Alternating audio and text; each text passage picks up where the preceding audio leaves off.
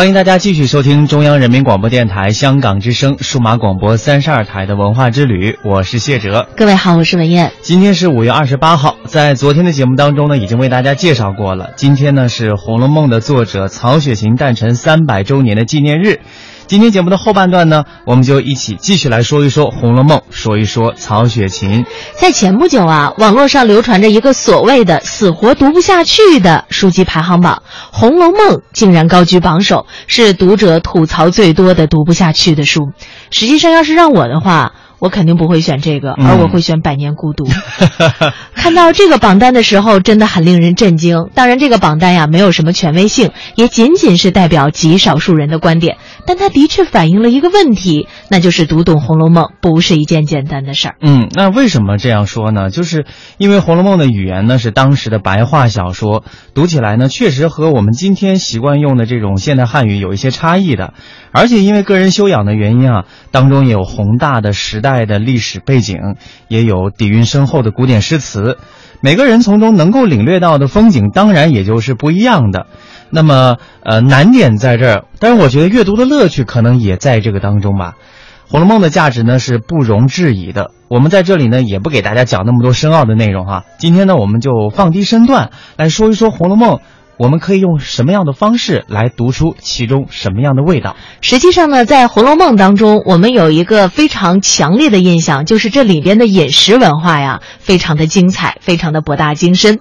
因为曹雪芹本人呢，也堪称是美食大师，《红楼梦》当中的美食绝对可以成就一桌绝非杜撰的红楼宴。在北京大观园实际上是有的。对，现在有很多的餐饮机构啊，就是从《红楼梦》当中直接取材。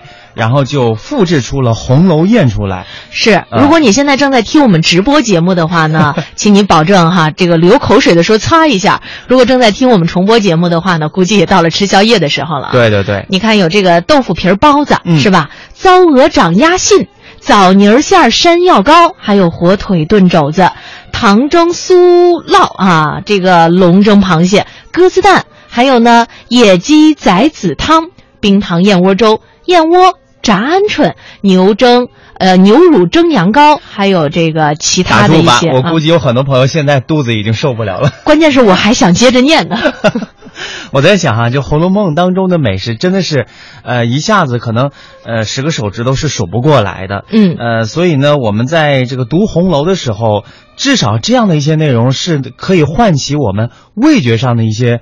美感的哈，是我觉得这个呢，一定要想象是吧？嗯，再结合这具体的描述，就会产生一种四 D 电影般的感觉。你可以感受到那个具体的香味扑面而来。你想想，画饼都能够冲击，那写上这些东西，零零总总的，那更可以唤起我们很多美好的饮食的体验了。应该大家印象特别深刻的就是刘姥姥进大观园，是吧？哎，对对对，就是那一道茄子呀，也经历了那么多道工序。哎，专业一点好不好？那不叫。叫茄子，那叫茄想，那不也是茄子做的？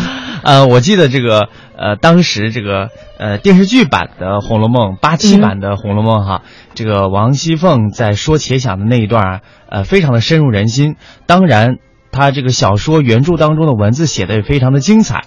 今天呢，我们也为大家播出一小段哈，是昆剧当中所体现的，呃，茄想它是怎么做的呢？我们来听一听王熙凤的唱段。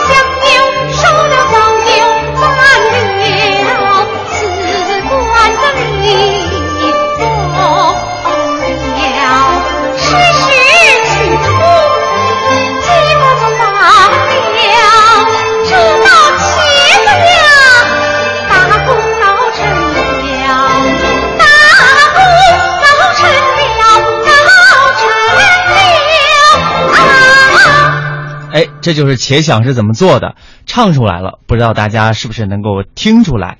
呃，其实如果说你觉得这个《红楼梦》当中所说的饮食文化仅仅停留在美食上，那只能说你太 low 了。因为这个通过饮食文化，我们还可以看到更多中国文化的方方面面。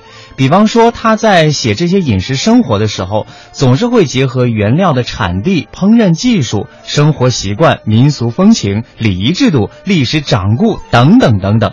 从而赋予了饮食以文化的形式和内涵，显示出了一种高雅的诗意化的生活方式。那如果我们在研究《红楼梦》的时候，只是去关注当中的爱恨情仇、人物性格，而忘了与我们息息相关的饮食文化，那实在是太可惜了。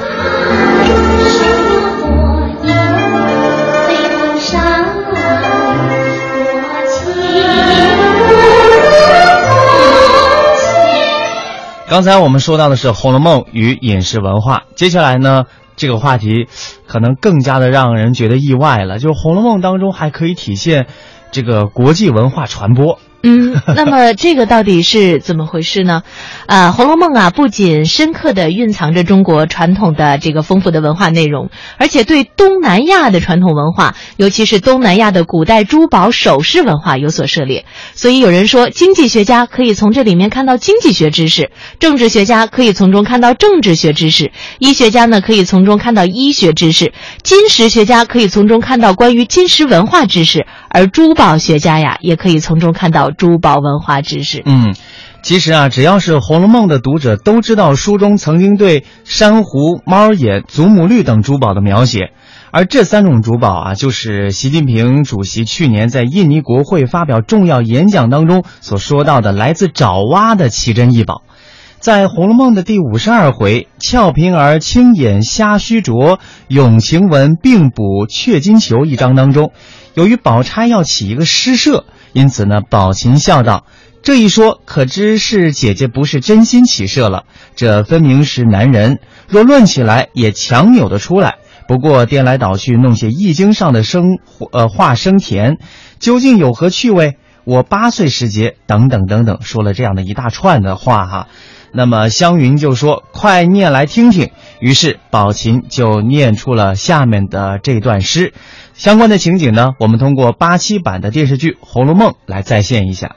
绿蓑江上秋闻笛。诗呆子，快别写了，过来过来，快点儿！宝姐姐说园子里来了个会作诗的外国美人，咱们也去会会吧。真的啊啊！哎，何园不使？哎，哪来个外国美人呢？是人未见影，先闻其声。哎。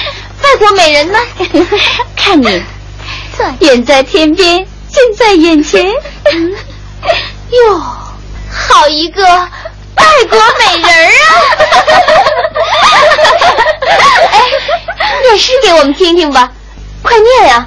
昨夜朱楼梦，今宵水国吟。宝云争大海，蓝气接丛林。月本无筋骨，情缘自浅深。汉南春丽丽，焉得不关心？做的真好，真难为他了。就比我这个中国人做的还强。呃，我们其实刚才从宝琴所描述的外国女孩以及她所做的这个诗啊，应该可以推测出这里所说的真真国，呃，有学者推断啊，指的就是古代的爪哇国。嗯，这首五言律诗呢，就写出了真真国所在的地理环境和气候情况。呃，比方说这诗中有这样两句：“岛云争大海，蓝气接丛林。”说明呢，所在的国家就是一个四面环水的岛国，而且是属于热带雨林气候，常年炎热多雨，山地以及森林面积占了很大的比例。爪哇这个地方呢，在中国元代的时候史称爪哇国。明朝永乐初年，中国的航海家郑和也曾经常远渡南海，来此进行经济和文化交流。从宝琴的这个描述当中，刚才我们有听到啊，可以看出那个十五岁的真真国的女孩子是一个披着黄头发十五岁的西洋美人。应该说呀，这是一个来自荷兰的典型的欧美美少女、欧洲美少女啊。呃，这个爪哇这个古代岛国呢，在十六世纪末曾经被荷兰殖民者侵入，也就是说，在曹雪芹写作《红楼梦》的时代，爪哇是由荷兰人统治的，呃，称荷属东印度。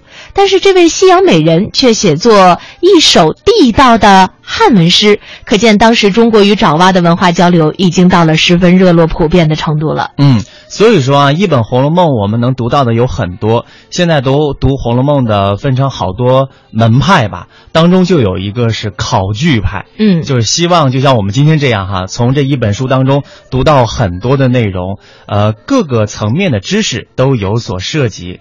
所以《红楼梦》你究竟爱读？呃，还是不爱读，用什么样的方式去读？读过之后会给你带来一种什么样的审美印象，全在于你自己。所以还是希望大家能够有空的时候好好的读一读。